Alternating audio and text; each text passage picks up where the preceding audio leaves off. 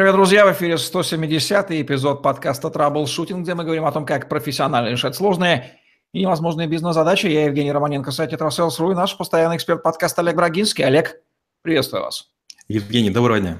Олег Брагинский, специалист номер один по траблшутингу в России, СНГ, гений эффективности по версии СМИ, основатель школы траблшутеров и директор бюро Брагинского, кандидат наук, доцент, автор двух учебников, 10 видеокурсов и более 8 сотен статей. Работал в пяти государствах, руководил 190 проектами – в 23 индустриях 46 стран 20 лет работал в компаниях Альфа Групп, один из наиболее просматриваемых людей планеты, сети деловых контактов LinkedIn. Слово «бюджет» знают, по-моему, и взрослые, и дети. Вот об эффективном бюджетировании применительно к бизнесу, а может быть и к личным финансам, о чем у нас уже был. Мы тоже сегодня поговорим. Давайте, Олег, введем понятие, что же такое бюджет и бюджетирование. А то немногие взрослые, кстати, об этом, вернее, многие не знают. Не сомневаюсь, Евгений. Бюджетирование – это единая система планирования, контроля и анализа денежных потоков, а также финансовых результатов.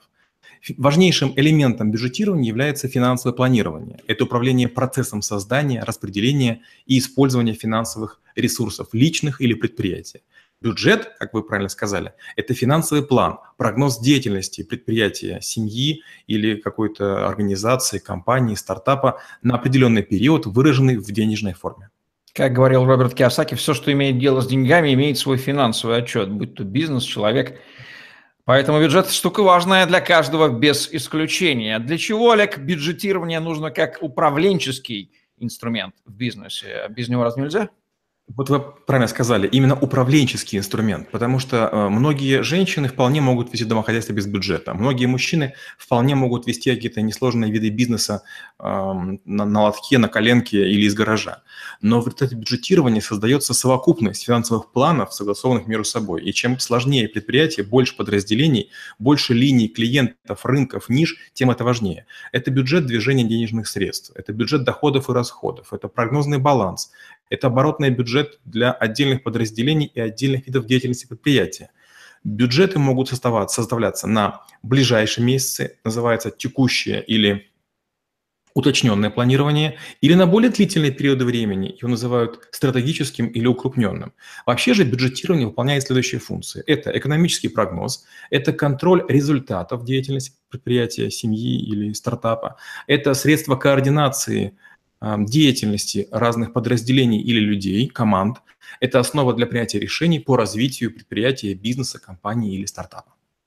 Планирование ресурсов в любой деятельности никто не отменял. Финансовый ресурс – это один из основных ресурсов бизнеса, поэтому элементарный контроль, откуда он приходит и куда уходит, а материальный баланс, слава богу, в этом мире по законам сохранения массы, энергии и денег, везде всегда соблюдается, поэтому сам Бог велел. А вот в чем причина сопротивления психологического нашего русского сознания этому процессу? Скучность его, не, не, не любовь, непонимание, не нужности, как вы для себя понимаете? Я бы разделил э, всю общность людей на две части, особенно если мы говорим, скажем, про личные финансы. Одним не хватает денег, и они все время перезанимают и живут в кредитках, они решают локальные задачи. Другие люди, наоборот, не бегут за зарплатой в банкомат, потому что им хватает. Одни не бюджетируют, потому что у них нет излишков, вторые не бюджетируют, потому что им качество кажется, все хватает. Недавно я рецензировал книгу, называется «Финансовое планирование» или «Сам себе финансист», и я поразился. Там обычная женщина-домохозяйка написала сотни крошечных советов, и я вдруг понял, что я профессиональный банкир с 20-летним стажем, многие вещи не исполняю. Они разумны, логичны, но до них не доходит очередь. То есть бюджетирование – это, к сожалению, штука, которая требует либо немецкой педантичности, э, либо вот такого какого-то импульса внешнего, мол, садись, работай над собой, над своим бюджетом, над своими доходами и расходами. Позже мы узнаем в вопросе национального бюджетирования, насколько у немцев хорошо с бюджетом, потому что у них все в порядке. Но, на мой взгляд, бюджетирование – это достаточно просто, потому что всего есть две составляющие – доходы и расходы. Их нужно, а, учитывать, б, сводить и контролировать, Ничего сложного, все элементарная арифметика. Ребенка можно научить. Давайте назовем главные правила, принципы бюджетирования для любых бюджетов в принципе. Ну, опять же, будет длинный ответ. Система бюджетирования основана на ряде принципов. А, первый принцип – это единство бюджетной системы. Туда входят подразделы – нормативная база, бюджетная документация, санкции и стимулы и методология формирования и использования средств. Второе использование границ доходов и расходов между уровнями бюджетной системы, закрепление видов доходов и обязанностей за так называемыми распорядителями или субъектами управления. Третье Это самостоятельность бюджетов она предполагает право органов самоуправления, скажем, или отдельного человека, ребенка, члена семьи или какой-то суб э, маленькой компании в рамках проекта самостоятельно осуществлять и вести свой бюджет. Наличие собственных источников доходов у разных таких вот субъектов. Право самостоятельно расходовать в рамках лимитов и оговоренных средств. Недопустимость использования средств дополнительно полученных из серии «раз мы больше получили, мы больше потратим» или э, переброска без санкций из серии «я возьму из одного кармана и заплачу в другой, какая разница, деньги все одинаковые». Дальше, принцип четвертый. Всестороннее отражение доходов и расходов бюджета полностью в бюджете. То есть не должны быть какие-то котловые методы, когда вот мы накидали денег, не, не знаем от каких клиентов и так далее. Сбалансированность бюджета, то есть равенство сумм и доходов, без, без дефицитность бюджета. То есть не должно быть такое, что мы, когда планируем бюджет, мы планируем, что будет челлендж или какой-то стретч, и мы откуда-то изыщем средства. Нет, мы должны ограничить свои расходы так, чтобы они доходам соответствовали. Ну, таких еще много. Бюджет как-то ванна из задачи математической. Что-то в нее наливается, что-то выливается. Ну, ванна никогда не переполняется. Все, что мы понимаем, что все, что влилось, из нее либо останется, либо выльется. На уровне того понятно. Я к тому, что любой бюджет состоит из доходов или притоков входов и расходов. Кстати, в крипто валютных делах в блокчейне там та же самая песня, есть э, инпуты и аутпуты, там тоже есть некий, некий бюджет биткоина. Давайте про правила планирования доходов поговорим. Что здесь нужно знать? Их пять. А, планирование доходов производит по продуктам, каналам сбыта, подразделениям, клиентам и регионам. По продуктам выполняют анализ эффективности продуктового ряда, вводят или выводят э, то, что нужно или то, что не нужно. Уточняют ценовую, ассортиментную и кредитную политику, рассматривают ограничения по прибыльности и рентабельности каждого продукта или продуктового ряда. По каналам сбыта то же самое анализ экономической эффективности каждого конкретного канала продвижения, уточняется стратегия для каждого канала, вводятся ограничения на прибыль и рентабельность канала. По подразделениям анализируются отдельно затраты и становится некая планка, при достижении которой затраты не увеличиваются, постоянные, то есть они фиксируются, как бы потолок ставится. По клиентам оценивается экономический потенциал каждого клиента, уточняется стратегия работы с каждой категорией, вводятся ограничения по прибыльности, рентабельности и кредитованию клиентов. И по регионам внимательно рассматривается, что на, на, на рынке региона происходит, что на локальном рынке меняется. А, уточняются стратегии э, взаимодействия и ограничивается прибыль и рентабельность локальных рынков. Ну, назовем типовые ошибки при планировании и учете бюджетных доходов. Первое – это отсутствие правил и договоренностей. Например, что считать доходом. Например, 50% предоплата – это доход или нет? А отгрузка товара поставщику, который обычно платил вовремя, но в этот раз попросил отсрочку. Второе – выравнивать доходы к расходам. Мол, мы не будем зарабатывать больше, нам больше не нужно. Это неправильно. Если вы не заработаете больше, то конкуренты захапают рынок. Третье. Как я уже говорил, оставлять челлендж или стретч. Мы не знаем откуда, но дефицит бюджета мы покроем, сведем к нулю, по ходу разберемся, мы же так делаем каждый год. Четвертое. Не иметь запаса оборотных денег. То есть любые доходы тут же пускать в бой на оборотку, на оплату, на расчеты с кредиторами, на зарплату и так далее. И пятое. Не накапливать депозиты в банках, даже невзирая на кредиты. Инструменты могут быть разностроковыми. Доходы мы получаем для того, чтобы их складировать, а для того, чтобы их тратить на нужные цели. Переходим к правилам планирования расходов. Куда и как нужно их тратить. Расходы тоже планируются многослойно и многоярусно. Бюджет прямых расходов э, или затрат на материалы исходит из следующего. Все затраты распределяются на прямые и косвенные. Прямые затраты на сырье и материалы – это затраты на то, из чего производится конечный продукт. Бюджет прямых затрат на материалы составляется на основе производственного бюджета и бюджета продаж. Видите, сколько много бюджетов. Бюджет, бюджет, бюджет, бюджет. Они все между цепляются, и каждый делает разные подразделения.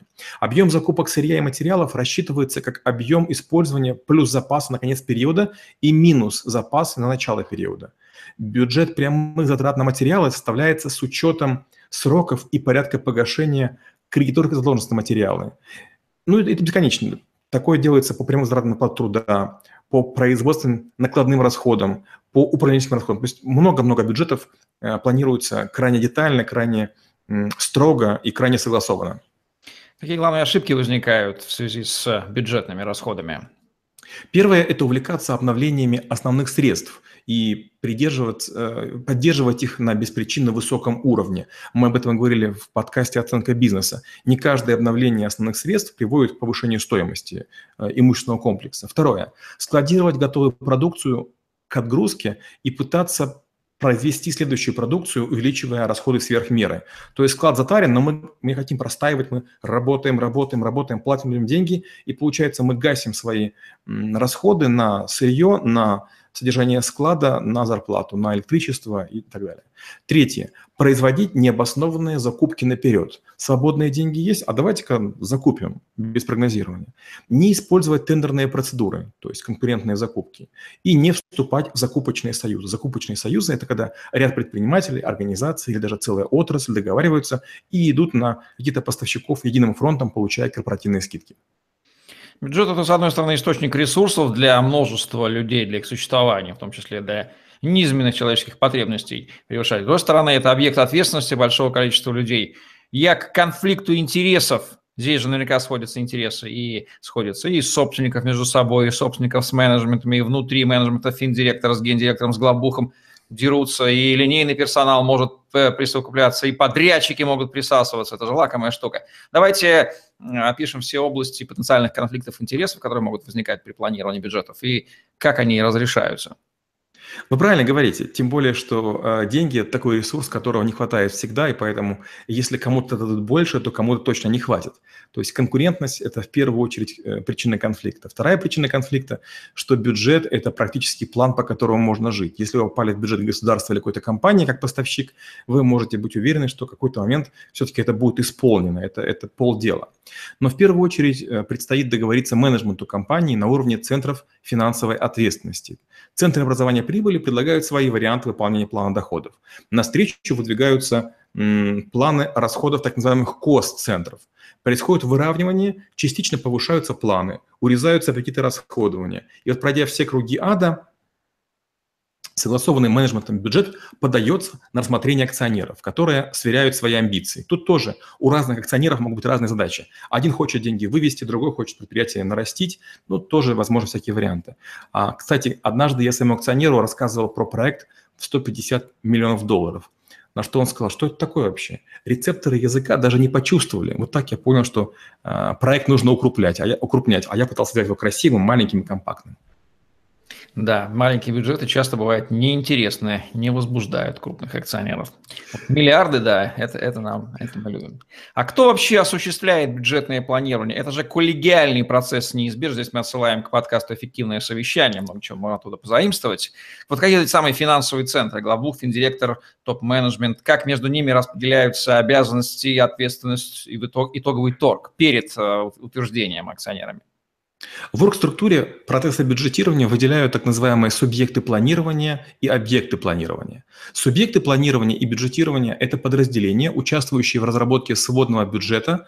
Это аппарат управления организацией. Он рассматривает, корректирует и представляет на утверждение бюджетные показатели объектов планирования. К ним относятся планово-экономические, финансово-экономические, планово-аналитические службы, отдел труда и зарплаты, управление маркетинга и сбыта. Есть объекты планирования бюджета. Это подразделения, которым составляется сводный бюджет и которые ответственны за выполнение сводного бюджета. Это производственная цеха, службы сбыта, отдел снабжения, складские службы. И вы правильно говорите, есть множество всяких людей в этой вот сложной системе шестеренок. А это может быть финансовый директор, который находится сверху и как, э, как ореол с горы смотрит на все целиком. Это финансовые аналитики, которым очень важна точность. Это бухгалтера, которые хотят, чтобы каждая бумажка была правильная это казначей, который следит за тем, откуда деньги приходят, куда направляются. То есть да, это такая сложная система. Какой минимальной квалификацией и опытом должны обладать те, кто принимает участие в процессе планирования бюджета? Мне за разные годы в разных компаниях встречались разные планировщики бюджета, но чаще всего это были финансовый директор, финансовый аналитик, пару раз был казначей и несколько раз был бухгалтер. Личные качества, которые нужны вот такому бюджетному финансисту, это аналитический склад ума, это математические способности, это умение мыслить логически, это усидчивость, это способность скрупулезно выполнять работу, требующую колоссальной концентрации внимания. Это хорошая память, это терпение, это умение воспринимать и анализировать большие объемы информации в высоком темпе. Ну и, конечно же, это коммуникационные и организационные способности. Бюджет штука темпоральная, то есть планируется и принимается на некий период, как правило, год и внутри там. Как выглядит процедура бюджетирования и утверждения бюджета перед очередным финансовым годом? Бюджет – это процесс нередко сквозной для предприятия. Начинается с планирования, продолжается исполнением с регулярными контролями от исполнения и отклонения. Многие организации создают бюджетные комитеты, чтобы рассматривать соотношение план-факт на дату, по бизнес-линии, по категориям клиентам или в иных разрезах. Многие вводят так называемые MIS-системы – Management Information System, чтобы автоматизировать значительную часть планирования, расходования, сведения, прогнозирования. Один из вариантов утверждения – это сметный. Разные подразделения готовят свои сметы, сколько им нужно денег или сколько они могут заработать. Они подают сметы доходов и расходов. Экономисты или бюджетоплановые эм, отдел сводит их в единую простыню, потом происходит такая глобальная усушка, утряска, утверждение, а затем происходит, производится обратная так называемая расшивка. Подразделения получают полномочия на исполнение уже откорректированных смет. Поскольку за доходы дерут, а за расходы тоже контролируют, есть всегда соблазн – занизить доходы, если подразделение генерирует, дабы не выполнить план, и завысить расходы, если подразделение их тратит. Как вот с этими двумя глобальными соблазнами, которые, наверное, присущи любому бюджетированию без исключения, бороться эффективно? Ну, во-первых, аппетиты у собственников бизнеса и менеджмента всегда растут, поэтому будьте уверены, что план будет всегда выше. У меня был опыт работы с Samsung несколько лет. Так вот, Samsung каждый год подряд удваивал планы прямо целиком. И вот менеджеры бедные старались, бились, кусались локти, лезли на кактус, но их исполняли. Поэтому, скорее всего, если у вас амбициозные акционеры или амбициозные собственники, вам будут эти планы доходов повышать, с одной стороны. С другой стороны, нередко ставится так называемая прогрессивная шкала. Вы выполняете план на 110%, получаете 115% прибыли. То есть люди, которым очень нужны деньги или амбициозные, они что делают? Они бросаются в бой, дерутся за каждую копейку, и получают и высокие премии, и существенные бонусы. Вот бюджет приняли, как можно экспресс-методом скорингом быстро оценить, что он нереалистичен или искажен, или с ошибками, или цифры вообще взяты с потолка в качестве отписки?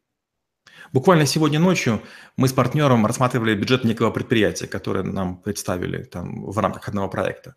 При доходах прошлого уровня на уровне 135 миллионов руководство закладывает в прогноз э, будущего года 265, то есть почти в два раза больше. И простой опрос людей, вот вчера поздно ночью мы с ними общались, показал, что новых продуктов создавать не планируется, новых поставщиков не найдено, клуб клиентов остался прежним, и цифра взята с потолка. Лучше всего иметь данные об исполнении исполнении бюджетов за последние 2-3 года и требовать фамилию напротив каждой строки дохода и расхода. В бизнесе все просто. Если есть действие, возникает оплата или премия. Нет действия, возникает штраф или долг. Работай дальше или уступи место более эффективному. Но, естественно, работать по бюджету без его проверки, ну, конечно же, это искажать действительность. Вы правы, бюджет нужно проверять. Можно ли, взглянув на бюджет, увидеть некие характерные болезни, которыми болеет конкретный э, субъект бюджетирования, конкретное предприятие, и какие именно эти болезни вам известны из опыта? Э, болезни очень странные. Подразделения, которые зарабатывают деньги, они, как правило, не требовательны. Почему? Потому что они всегда изыскивают возможность купить себе то, что им нужно. Автомобили или кондиционеры и так далее. Но подразделения, которые тратят, вот им всегда что им нужно. В первую очередь это IT. IT всегда имеет необходимость покупать новые сервера, новые лицензии, хотя практика показывает, что ноутбуки 4-5-летней давности могут работать. А сервера 2-3-летней давности меняют только там какие-то блоки данных, э, винчестера, стойки и тоже может все работать. Как правило, э, HR и подразделения, которые тоже не зарабатывают, выдумывают корпоративы, подарки, еще чего-то. Если подразделение не зарабатывает деньги, оно склонно переоценивать легкость их попадания в компанию. Отличная фраза, надо ее позаимствовать. Что касается автоматизации бюджетирования, какие решения на данный момент используются и насколько они эффективны? Можно ли вообще человека вытеснить из этого? Вот, кстати, по этому поводу скажу грустную историю. Я ведь в Украине долгие годы работал, и многие компании, в том числе мои, работали на системе 1С. Но потом из-за конфликтов между странами России и Украиной 1С на Украине, если не ошибаюсь, запретили. И вот я знаю, что многие э, люди, которые в том числе занимались моими бизнесами, они от этого очень сильно пострадали. И крупнейшие компании тоже пострадали. Но в первую очередь, когда мы занимаемся автоматизацией, мы приходим к вопросу формализации трех типов задач, а именно это построение основных оперативных бюджетов и вспомогательных, это контроль и анализ выполнения бюджетов, и третье – это корректировка бюджетов в соответствии с текущим состоянием. И вот на этом прекрасная часть истории заканчивается. Дальше предприятию и поставщику ПО предстоит договариваться о встрече на так называемой нейтральной территории. Потому что поставщик не желает бесплатно делать под каждого заказчика индивидуальные доработки, а предприятие предсказуемо не хочет оплачивать создание новых модулей бюджетирования с нуля. Тем более, что поставить ТЗ в компании, как оказывается, никто не умеет. И руководство приходит в ужас от того, что кроме персональной разработки потребуется потом еще платить за отдельное персональное сопровождение что тоже будет недешево. Поэтому нередко поставщики ПО являются формализаторами и причесывальщиками процесса бюджетирования с целью его стандартизации в соответствии с опытом более ранних заказчиков. Как занять эффективность бюджетирования в конкретной организации? Когда мы говорим про эффективность, ну, в первую очередь, э, верим мы в то, что бюджет э, сработает или нет. Э, второе, есть такой термин, называется бенчмаркинг. Мы с вами еще не успели подкаст сделать на эту тему, но в плане навык такой уже стоит. Наиболее простой вариант – это найти похожее предприятие и сравнить соотношение доходов и расходов внутри группы с наиболее конкурентными предприятиями рынка отрасли или страны. Таких показателей очень много. Например, доходы и или расходы на человека, ну или там на квадратный метр, или на а, день чего-нибудь, или на заход клиента. То есть их много таких. Исполнение бюджета, как оно происходит, кто за него отвечает, как оно контролируется и отчитывается по исполнению? За исполнение бюджетов отвечает менеджерская вертикаль. Одно из важнейших правил – это контроль современности и полноты всех сумм. Не доплатили нам? Почему? Мы не купили в срок то, что запланировано. Из-за чего? Даже бухгалтерия не всегда понимает, что малые доходы нельзя компенсировать низкими расходами. Предприниматель всегда понимает, что чем больше он вложит в бизнес, тем больше из него достанет. Экономия – это удел недалеких. Контроль бюджета бывает двух типов – сквозным или календарным. При совершении очередного платежа нередко требуется согласование финансистов. Оно формальное, обычно в пределах смет и согласованных лимитов, но необходимо для правильной и своевременной маркировки расходов. Отдельно с оговоренной регулярностью для правильной и своевременной маркировки других э, операций а, проводят э, сверку, и финансово-плановый отдел направляет всему менеджменту специальные отчеты, квартальные или месячные, чтобы оспорить привязку операции или вовремя принять корректирующее управленческое решение. Что будет, если пренебрегать бюджетированием или игнорировать его правила? Случится перекос. Ну, представьте, мы с вами пытаемся кататься на качелях, вы доходы, я расходы, и мы более-менее подвешены в воздухе. Но если кто-нибудь у нас кого-то позовет нелегального, то, конечно же, качели перекосятся, и это можно не заметить. Э, либо расходы обгонят доходы, либо доходы будут таковы, что инфраструктура, пребывающая в анабиозе экономии, не успеет поддержать наплыв клиентов и спрос, который вдруг возник. Любимейшая болезнь наших менеджеров – это иметь резервные нераспределенные фонды, согласовывать расходы из других статей. Все это простительно, пока вы выполняете план. Но стоит вам, вам только оступиться, как финансисты вас сожрут. Беспорядочность расходов в бизнесе хуже, чем супружеские измены. Что можно сказать об особенностях бюджетирования в бизнесе в разных странах, корпоративных культурах? Вот это, конечно, такая очень тема интересная. Самые интересные бюджеты я видел в Индии. На школьной доске пару человек под выкрики руководителей быстро перестраивали таблицы. Знаете, такой себе ручной Excel. Справились быстро и без ошибок. И говорят, что их работа уже лет больше, больше чем 100 лет. В Африке видел бюджеты, которые рисуют на земле. Это целая процедура. Палочки-рисовалочки, тачки с землей, чтобы засыпать.